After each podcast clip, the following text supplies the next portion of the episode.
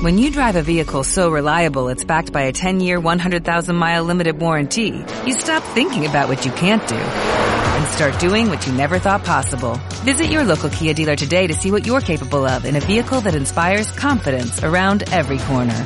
Kia, movement that inspires. Call 800-333-4KIA for details. Always drive safely. Limited inventory available. Warranties include 10-year 100,000-mile powertrain and 5-year 60,000-mile basic. Warranties are limited. See retailer for details.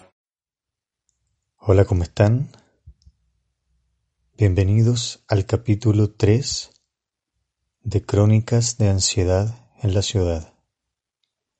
Soy Gabriel Russell, psicólogo clínico, y en esta oportunidad les voy a contar una nueva historia relacionada con la ansiedad. El caso que hoy les voy a contar se trata de una paciente de sexo femenino que era de profesión médico y que se encontraba sacando su especialización en el área de la neurología. Este caso se remonta aproximadamente hace unos cuatro años atrás. Recuerdo que aquel día recibí en la consulta a esta paciente, quien a primera vista me llamó mucho la atención en términos de su tensión física y además porque era una paciente muy delgada. A simple vista me dio la impresión de que estaba frente a una paciente con una personalidad muy ansiosa, de manera estructural. Recuerdo que cuando partimos la sesión, le pregunté a la paciente cuál era el motivo por el cual había solicitado apoyo. Esta paciente me comentó que en más de alguna oportunidad, eh, dentro de un año, ella tenía que participar de ciertas instancias académicas donde tenía que enfrentarse a una terna de profesores que todos eran médicos y que la interrogaban. Me comentó que estas instancias se daban más o menos dos o tres veces al año y que cada vez que llegaban estas instancias ella se sentía muy nerviosa y aparecía mucha ansiedad. En un comienzo era una ansiedad relativamente manejable. Sin embargo, cada vez había ido en aumento y empezaron a aparecer síntomas físicos que incomodaron a la paciente. Traté de explorar un poco más sobre la, última instancia en la cual ella había sido interrogada por sus profesores.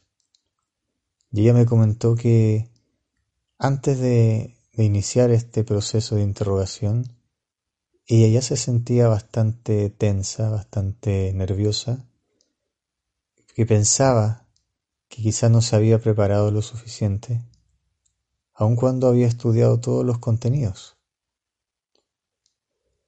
Me comentó que en la última instancia de interrogación Incluso debió tomar un medicamento previamente para poder estar un poco más tranquila.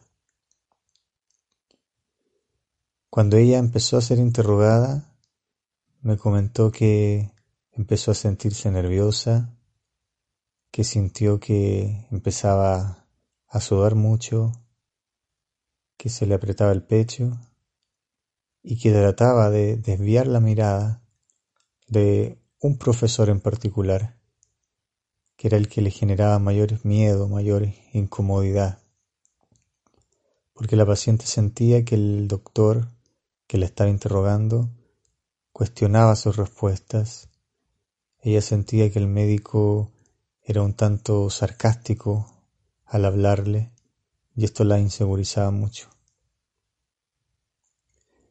Una vez que la paciente terminó su interrogación, Salió de aquella instancia con una sensación de no haberlo hecho bien.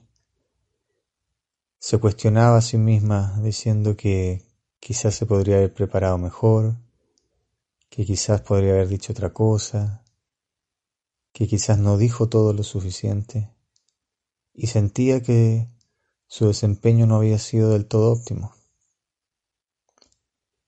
Eso fue en particular lo que ocurrió en la última instancia, previo a la consulta, y fue el motivo por el cual la paciente decidió solicitar apoyo.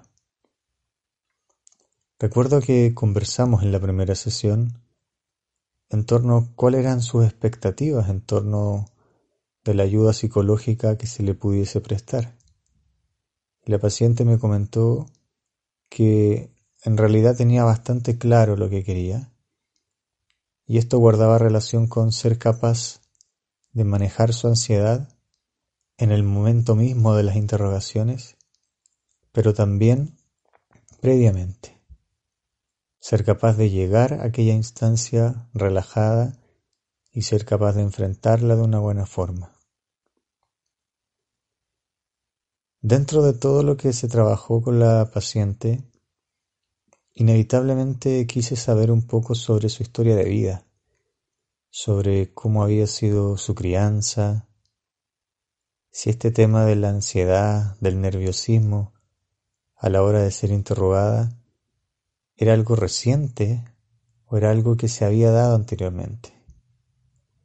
La paciente me comentó que cuando ella estaba en pregrado cuando ella estaba estudiando para ser médico, si bien se sentía ansiosa, nunca había alcanzado el nivel que ahora tenía, esta ansiedad.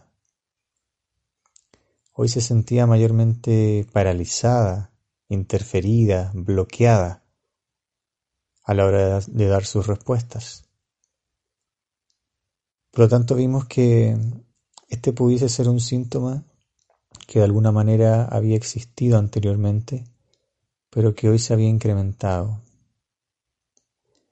Exploramos un poco lo que había sido su historia de vida, su crianza, el vínculo con sus padres, y me di cuenta que esta paciente provenía de una familia bastante humilde, de una familia trabajadora, donde ninguno de sus padres era profesional, eran personas de campo. Y esta paciente era la primera de sus hijos, porque eran más o menos dos o tres hijos. Ella era la primera que era profesional, que había sacado una carrera universitaria. Recuerdo que hablamos un poco sobre el vínculo con sus padres y si en realidad ellos le habían exigido a ella eh, dar lo mejor de sí misma, esforzarse. Y la paciente me dijo que en general uno de sus padres le inculcaba mucho el tema del estudio, mientras que el otro no. Y que de alguna forma este tema de ser una persona muy autoexigente era algo que nacía de ella. No había una presión real externa por parte de sus padres. De esta forma, la paciente sacó la carrera de medicina. Un poco me comentaba porque ella quería tener una, una mejor vida que la que tuvo mientras era pequeña.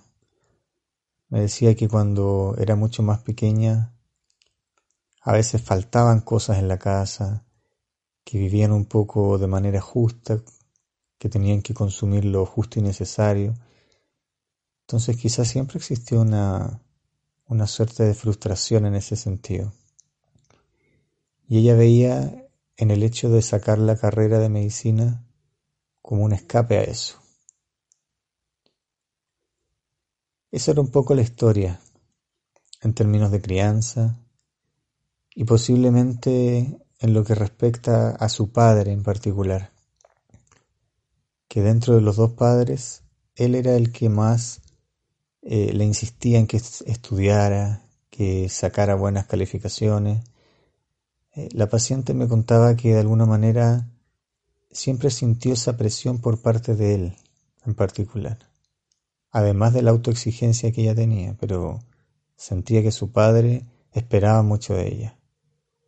Y ella quería sacar buenas notas muchas veces para que su padre se sintiera orgulloso, se sintiera bien. De aquella forma podíamos ver que quizás en lo que respecta a la crianza, la figura de su padre pudo haber generado en ella ciertas inseguridades, ciertas ansiedades iniciales.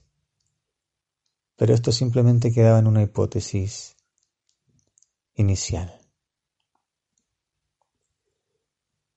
¿Cómo trabajamos con esta paciente en términos de lo psicoterapéutico? Una primera etapa tuvo que ver con entender la génesis de la ansiedad y de esta forma fuimos viendo el rol que cumplió la crianza, que como dije anteriormente, fue una crianza en términos generales, tranquila, donde ella tenía mucha autoexigencia pero también su padre esperaba mucho de ella. Esto pudo haber influido un poco en la seguridad personal de la paciente y en el autoestima. Por lo tanto, en términos terapéuticos nos centramos un poco en este primer eje, el tema de la autoexigencia y el tema de la autoestima de la paciente. Esto desde una mirada mucho más comprensiva, sin embargo, y si bien a la paciente le hizo sentido poder conversar en torno a esto y tratar de ir comprendiendo cómo pudo irse instalando en su vida la autoexigencia y la ansiedad, la paciente quería algo mucho más concreto. Quería poder tener técnicas o estrategias palpables para poder enfrentar el tema de la ansiedad. Por tal motivo, recuerdo que ideamos una forma de trabajo que de alguna forma fue algo de distinta a como yo había trabajado el tema de la ansiedad con otros pacientes. Le propuse a la paciente poder ir trabajando en base a ejercicios de simulación, tipo role-playing, pero principalmente en una primera etapa para poder prestar atención a su lenguaje no verbal. Ese era mi, mi objetivo personal. Recuerdo entonces que en una sesión, aproximadamente como en la tercera o cuarta sesión que tuvimos, le propuse a la paciente que tratásemos de simular aquel contexto que a ella la ponía tan nerviosa, que era cuando tenía que exponer frente a esta comitiva de profesores. Le pedí que se pusiese de pie y que tomara algún tema al azar relacionado con su disciplina, que en este caso era la neurología, y que hablara imaginando que yo era alguno de estos profesores que la estaba examinando, que la estaba evaluando. Estuve muy atento a cada gesto, a cada actitud de la paciente mientras hacíamos este primer ejercicio y constaté algo que me llamó la atención. Y en realidad, no solamente una cosa, sino más de una cosa. Un primer elemento que me llamó mucho la atención de esta paciente era que mientras estuvo hablando, en todo momento se estuvo moviendo en una suerte de zigzagueo. No podía estar quieta. Se movía de un lado para otro, despegaba los pies del piso, movía mucho sus manos, de repente las ponía en posición frontal, luego las ponía detrás de su espalda, y eso me, transmitía a mí, que era el observador, una sensación de inquietud. Otro elemento que, que me llamó la atención era su vista, que era una mirada bastante ida. De repente me miraba, de repente miraba el piso, De repente miraba alrededor y eso también me resultaba un poco incómodo. Yo iba tomando registro de todas las observaciones. Y otro tema que me llamó la atención fue a ratos la pérdida de fluidez en términos de su discurso y cómo se perdía un poco la secuencia lógica de lo que iba narrando. En ese instante, y asumiendo de alguna manera un rol de profesor, recuerdo que le hice una pregunta como para sacarla un poco de lo que estaba relatando y vi que eso también le complicó bastante, debido a que se puso aún más nerviosa, comenzó a titubear y de alguna manera constaté en sesión cómo fue apareciendo la ansiedad. Una vez que esto ocurrió, recuerdo que hicimos un alto y yo le planteé a la paciente, primero que todo, la pregunta de si estaba ansiosa, cómo se sentía, si se sentía incómoda. Recuerdo que la paciente me dijo que sí que efectivamente se sentía incómoda, que, que se sentía ansiosa y que le llamaba la atención porque sabía que esto era un ejercicio, que era algo ficticio, pero sin embargo se sentía ansiosa. Yo le expliqué que, de alguna manera, si ella había logrado sentirse ansiosa, tenía que ver con que este ejercicio de simulación había resultado ser efectivo. Nos habíamos aproximado más o menos a la situación real que a ella le generaba esta ansiedad. Le hice una retroalimentación a la paciente en términos de todo lo que había observado en términos del lenguaje no verbal. Hablamos sobre el tema de los movimientos, hablamos sobre el tema de la gesticulación que hacía con sus manos, que como narraba anteriormente era algo desordenada, de cómo yo la notaba muy tensa físicamente, de cómo veía que su mirada estaba completamente ida, fuera de foco. Y todo eso se lo hice ver. A la paciente le llamó la atención todas estas observaciones, dado que muchas de estas cosas no se habían, no las había percatado ella. Entonces posteriormente le propuse hacer nuevamente un ejercicio de simulación similar, cambiando el tema a narrar, pero tratando de ir haciendo correcciones o mejoras en términos del lenguaje no verbal ahora de una manera mucho más consciente. Por lo tanto, la paciente sabía que si ahora iba a empezar a hablar o a narrar algo, tenía que prestar atención a su lenguaje físico. Sabía que tenía que no moverse mucho, que tenía que modular un poco el movimiento de sus manos, de manera tal que se viese algo natural, y no tan exagerado, y también que tratase de centrar la atención en algún punto fijo o en el profesor, que en este caso era yo quien hacía ese rol. Hicimos, por tanto, este ejercicio por segunda vez y la paciente hizo todas estas mejoras.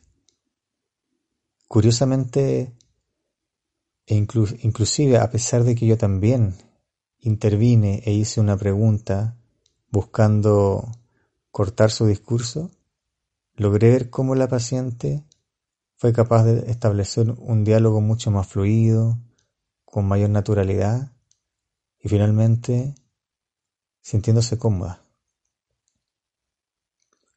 Esto fue un primer paso para una serie de ejercicios de simulación posteriores que fuimos realizando. Hasta aquí la paciente había podido ir tomando conciencia de su lenguaje no verbal y por sobre todo también tomando conciencia sobre el nivel de tensión física que tenía. La paciente fue capaz de constatar si, por ejemplo, sentía el cuello tenso, la espalda tensa, las manos muy rígidas, etc. Y fue capaz de irlo controlando. Posteriormente hicimos algunas variaciones en términos de estos ejercicios de simulación y tratamos de ir incorporando técnicas relacionadas con la respiración.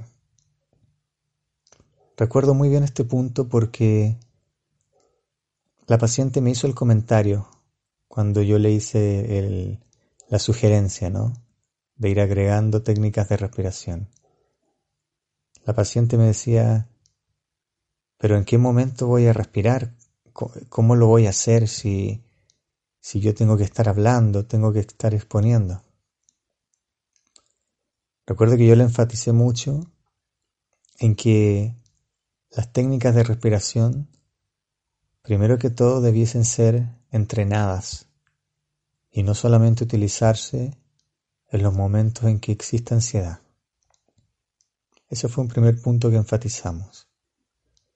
Yo en particular recuerdo que le enseñé una técnica de respiración llamada 478 pero con el alcance de que la utilizara idealmente cuando los profesores estuviesen hablando para tener tiempo de tomar aire y poder votarlo. Eso fue importante, no porque efectivamente mientras ella estaba hablando no podía hacerlo. Otra cosa que enfatizamos fue en poder ir relajando su cuerpo si es que notaba alguna tensión. Recuerdo que en algún momento la paciente me decía que podía ponerse un tanto nerviosa. Yo le planteaba que ella podía, por ejemplo, llevar sus dos manos hacia atrás y empezar a apretar, por ejemplo, el pulgar o alguno de sus dedos como una forma de descentrar su atención de otros síntomas, como por ejemplo la sudoración o la opresión en el pecho. Lo que pasaba en aquel entonces es que la paciente empezaba a tomar conciencia de síntomas físicos que eran molestos. Entonces en este ejercicio de distracción, que consistía por ejemplo en llevar sus manos hacia atrás por un instante, y ponerse a apretar un dedo, en este caso por ejemplo el pulgar, la paciente lograba focalizar la atención en este estímulo, desconectándose un rato de otros estímulos. Otra cosa que fue importante en términos de esta paciente que era bastante autoexigente, bastante crítica consigo misma, era la importancia de poder ir aplicando la idea de planificación. ¿Esto cómo lo hicimos? Muchas veces la paciente cuando se le hacía una pregunta en un interrogatorio, la paciente comenzaba a dar una respuesta rápidamente pensando que en la medida que respondía rápido, esto iba a demostrar cuánto sabía pero yo recuerdo que le hice el comentario de que ella podía tomarse el tiempo de ir ordenando sus ideas, de que los silencios no necesariamente implicaban que ella no supiese una respuesta. Todo lo contrario, vimos un poco la importancia o el valor del silencio en términos de poder estructurar una respuesta y si era necesario inclusive explicitarle a los médicos, a las personas que la estaban interrogando, que se había tomar unos minutos para poder ordenar algunas ideas, no era algo malo esto, todo lo contrario. Hablaba de ser cautelosa, de poder ir estructurando un argumento y poder dar respuesta a todo lo que se le estaba preguntando. De esta forma, la paciente también fue trabajando sobre este punto, el punto de la planificación. Entonces, hasta este momento, y nosotros que seguíamos con los ejercicios de simulación, la paciente ya contaba con varios recursos. Por un lado, la toma de conciencia de cómo estaba su cuerpo. Por otro lado, el tema de distraer la atención de síntomas físicos de la ansiedad. Y por otro lado, la idea de la planificación. Recuerdo que estuvimos trabajando posteriormente sobre otras técnicas que en este caso no las voy a mencionar en detalle, pero que tenían justamente que ver con técnicas de la ansiedad de carácter más cognitivo, en términos de analizar sus pensamientos, analizar la forma en que estaba pensando ciertas cosas.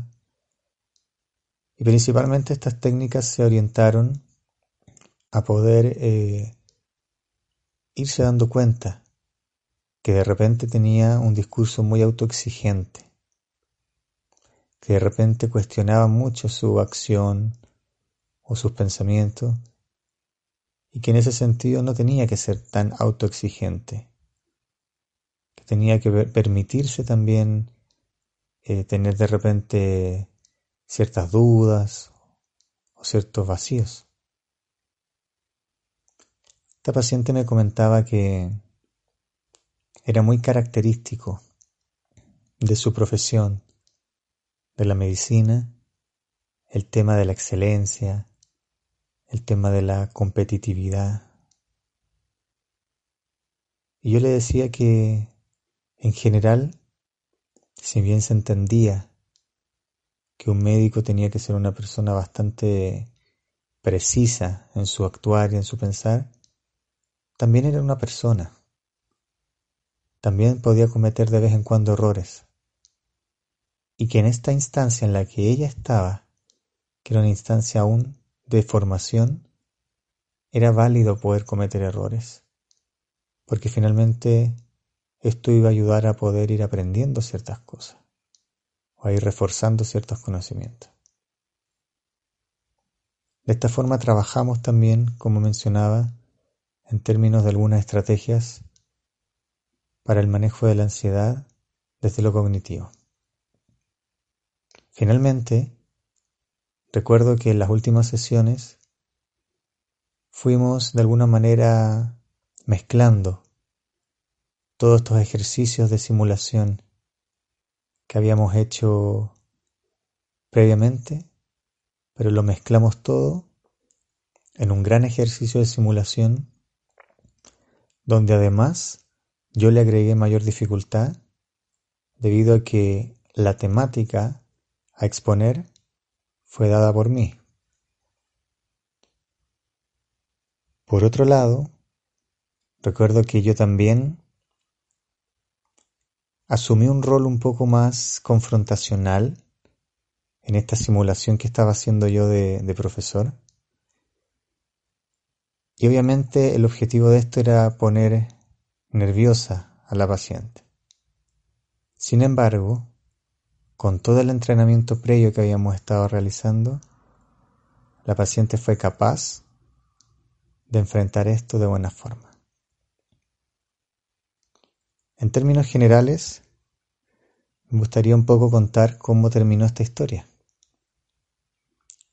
Luego de aproximadamente unos dos a tres meses de trabajo con esta paciente, ella nuevamente se vio enfrentada a una instancia de interrogación en la cual pudo responder de muy buena forma, instancia en la cual estuvo muy tranquila y en la que pudo ir poniendo en práctica todas estas cosas que habíamos mencionado anteriormente.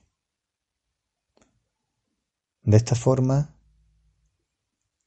nosotros pudimos dar por concluido un proceso terapéutico con esta paciente, proceso que le sirvió para adquirir nuevas herramientas a la hora de enfrentarse a estas interrogaciones y de alguna manera reducir de manera muy significativa su ansiedad. física y mental, porque también aprendió que no tenía que ser una persona perfecta, que podía cometer errores y que esto le iba a ayudar a futuro a ser una mejor profesional y una mejor persona.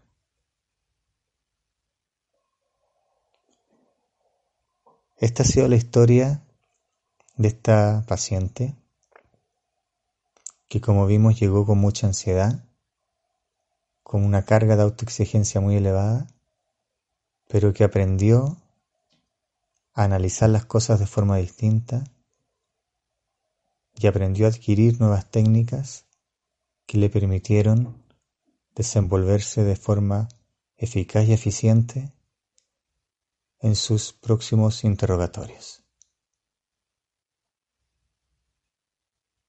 Nos vemos en una próxima oportunidad, en un nuevo capítulo relacionado con la ansiedad.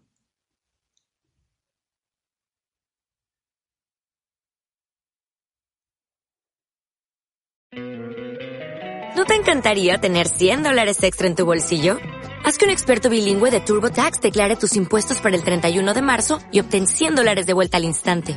Porque no importa cuáles hayan sido tus logros del año pasado, TurboTax hace que cuenten. Obtén 100 dólares de vuelta y tus impuestos con 100% de precisión. Solo con Intuit TurboTax. Debes declarar para el 31 de marzo. Crédito solo aplicable al costo de la presentación federal con TurboTax Full Service. Oferta sujeta a cambios o cancelación en cualquier momento.